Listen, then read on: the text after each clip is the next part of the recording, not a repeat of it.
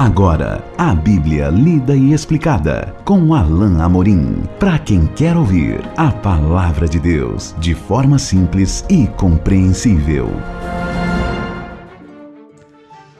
Olá, meu querido ouvinte, minha querida ouvinte. Esse é mais um programa A Bíblia lida e explicada. Eu sou o pastor Alain Amorim. Nós vamos continuar agora o nosso estudo do Evangelho de Mateus no capítulo 10. Vamos considerar hoje a segunda metade daquele trecho maior que começamos a estudar juntos no nosso último encontro.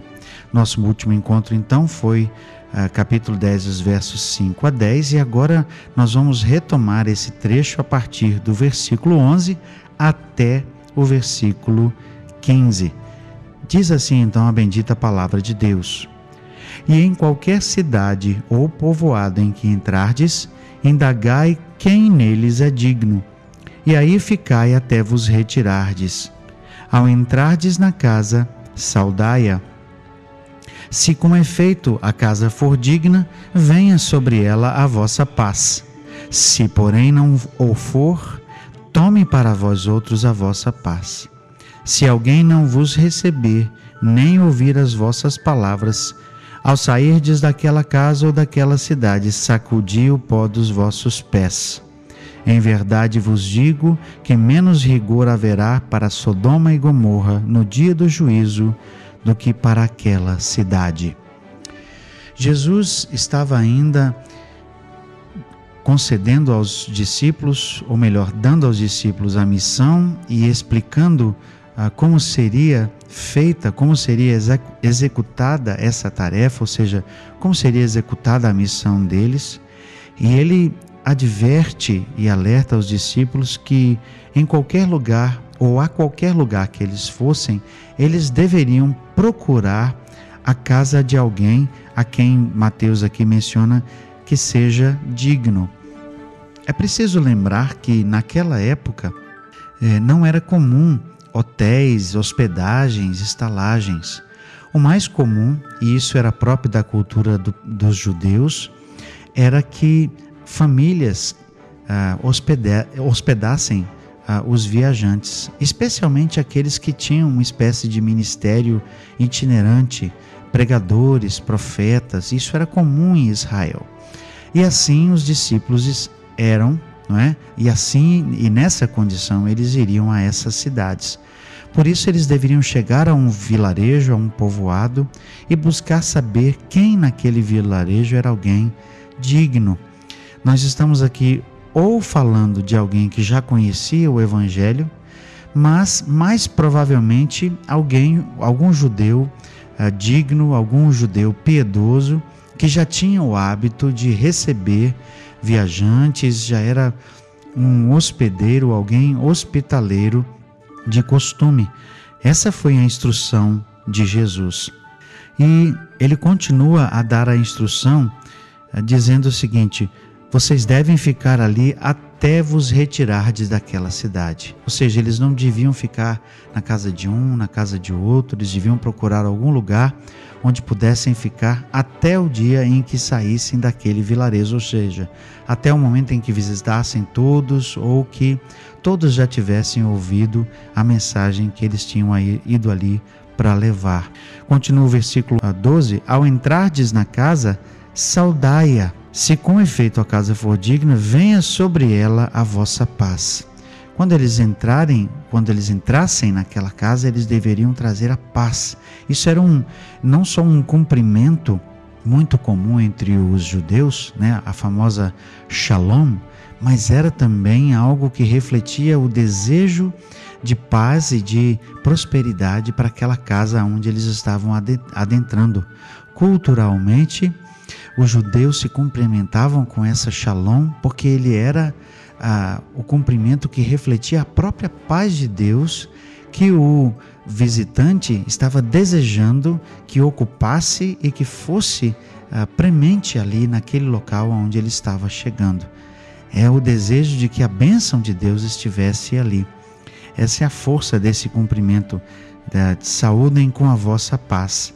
Mas Jesus já avisa: se não for uma casa digna, e se não receber vocês bem, tome para, para vós outros a vossa paz. Ou seja, se não for um lugar de paz, então não fiquem ali e não deixem a sua paz.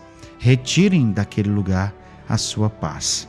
Nós vamos falar daqui a pouco, mais em específico, qual é a conotação disso. Mas continuando o texto, uh, diz assim no versículo 14: Se alguém não vos receber, nem ouvir as vossas palavras, ao sairdes daquela casa ou daquela cidade, sacudi o pó dos vossos pés. Em verdade vos digo que menos rigor haverá para Sodoma e Gomorra no dia do juízo do que para aquela cidade. A missão dada por Jesus era uma missão extremamente importante. Muitas vezes, até mesmo alguns de nós, evangélicos, cristãos, nos esquecemos da importância e da força que tem ah, o Evangelho e das suas consequências, ou seja, daquilo que ele traz como bênção, mas daquilo que ele traz também como juízo. E é verdade, e não dizemos isso de forma, eh, de forma alheia ou para parecer que queremos suavizar a mensagem do Evangelho, mas a verdade, eh, meu querido ouvinte, minha querida ouvinte, é que com a mensagem do Evangelho vem a responsabilidade da resposta. Com a mensagem do Evangelho vem a, a resposta e a responsabilidade de responder ao convite de Jesus. E Jesus deixa claro desde o início que aqueles que estavam com ele ajuntavam, mas aqueles que não estavam espalhavam. Mas aqueles que não recebessem, e, e, o fato aqui de não receber os, os, discípulos era equivalente a não receber a sua mensagem, não receber o conteúdo daquilo que eles tinham ido ali para pregar. Então a rejeição da pessoa dos discípulos era a rejeição da mensagem. A rejeição da mensagem era a rejeição da própria oferta de graça e de salvação proposta por Jesus no Evangelho. O Evangelho, meu querido ouvinte, minha querida ouvinte, é um Evangelho de graça. É um evangelho que fala do amor de Deus.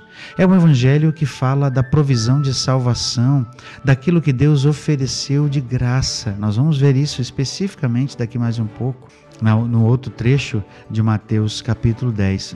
Mas o fato é que algumas pessoas rejeitavam não só o mensageiro, mas também a mensagem. E Jesus estava dizendo especificamente que a rejeição do mensageiro era a rejeição da mensagem. Mas isso também não vinha, não vinha sem consequência. Não há como rejeitar a mensagem do Evangelho, não há como rejeitar a graça do Senhor e sem que se sofra as consequências daquele ato. Jesus deixa isso claro se alguém não vos receber nem ouvir as vossas palavras, diz o texto, ao sairdes daquela casa ou daquela cidade, sacudi o pó dos vossos pés. Esse era um costume dos judeus quando eles saíam de terras estranhas e voltavam para Jerusalém, num, num, num símbolo de rejeição ah, desses lugares por onde eles passaram, porque eram lugares que não conheciam a Deus, eles sacudiam a poeira dos pés para entrarem de volta em Jerusalém. Era um símbolo de que ali em Jerusalém eles estavam na presença de Deus e com o Senhor estavam de volta ao seu lar. Então, é, no sentido um pouco mais figurado, ou seja, um pouco mais amplo, mas com a mesma conotação de rejeição daqueles que tinham é, rejeitados, ou seja, de, no sentido de juízo, os discípulos deveriam sacudir os seus pés, sacudir o pó a poeira dos pés em sinal de, é, de, de um juízo acima ou em cima daquelas pessoas que os estavam rejeitando. E aí vem a máxima ou, ou, ou, a expressão de juízo mesmo no versículo 15. Em verdade vos digo que menos rigor haverá para Sodoma e Gomorra no dia do juízo do que para aquela cidade. Por que Jesus mencionou Sodoma e Gomorra? Porque no tempo do Velho Testamento, como está registrado lá no livro de Gênesis, essas duas cidades foram objetos diretos da ira e do juízo de Deus por causa de seu pecado e por causa de sua rejeição dos mensageiros que foram a elas enviados, os anjos, e da rejeição do testemunho do próprio Ló, que era um servo de Deus ali naquela cidade. Nós não vamos entrar em detalhes acerca dos pecados, do, do que aconteceu, mas o fato é que aquelas cidades sofreram o juízo de Deus por causa de sua rejeição da própria mensagem do Senhor. Mas aqui Jesus estava dizendo: haverá menos rigor para Sodoma e Gomorra. Por que isso? É porque no tempo de Sodoma e Gomorra não havia o que existe aqui nesse tempo e passou a existir a partir desse tempo a própria vinda do Senhor Jesus. No entendimento e na compreensão da própria revelação de Deus na Bíblia, que nós entendemos que é uma revelação progressiva, no tempo de Sodoma e Gomorra, ainda havia uma limitação acerca do conhecimento do próprio Deus. Agora, aqui com Jesus, que o Novo Testamento diz que é a revelação máxima de Deus aos homens, a rejeição a essa mensagem é uma, é uma rejeição muito maior, porque a mensagem é de conteúdo muito maior. A mensagem de graça do Evangelho por meio de Jesus é a mensagem da salvação no seu grau máximo para a humanidade. Não existe algo de melhor que Deus possa oferecer. Entenda isso, meu querido ouvinte, minha querida ouvinte. Deus ofereceu tudo para nós em Jesus. Ele ofereceu tudo que ele podia dar, tudo que o seu amor, sua graça poderiam proporcionar à humanidade, vieram na pessoa do Senhor Jesus, que veio e se entregou, se entregou e morreu por nós. Não há mais nada que Deus possa fazer. Ele fez tudo em Jesus. A rejeição de Jesus, portanto, é a rejeição ao próprio Deus. E por isso, a força maior, o grau maior de juízo aqui, porque a mensagem era muito mais forte e muito mais contundente. No dia do juízo, diz o texto, haverá mais rigor para aqueles que rejeitaram a Jesus, porque a rejeição era maior do que aqueles que rejeitaram a Deus lá em Sodoma e Gomorra. Porque o conhecimento torna a pessoa que está ouvindo mais responsável. Sim, querido ouvinte, sim, minha querida ouvinte, todos nós somos responsáveis ao ouvirmos o conteúdo do Evangelho da graça de Deus. Deus estendeu a sua graça em Jesus, não há nada maior.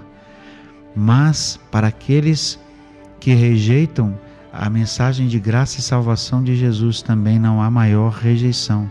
Não há outro tipo de rejeição. Esse é o máximo e é a rejeição do próprio Deus e será punido também de forma maior. Mais responsabilidade para aquele que recebe o conteúdo da mensagem de Deus em Cristo e não acolhe e não aceita. Nós vamos continuar no nosso estudo, na próxima, no nosso próximo encontro, a continuação das admoestações, ah, dos alertas que Jesus traz no contexto do discipulado e do envio dos seus discípulos para a tarefa que ele estava uh, os incumbindo para fazer. E até lá, que Deus te abençoe. Acesse agora nossa plataforma e baixe os podcasts www.rede316.com.br. A Bíblia lida e explicada com Alain Amorim.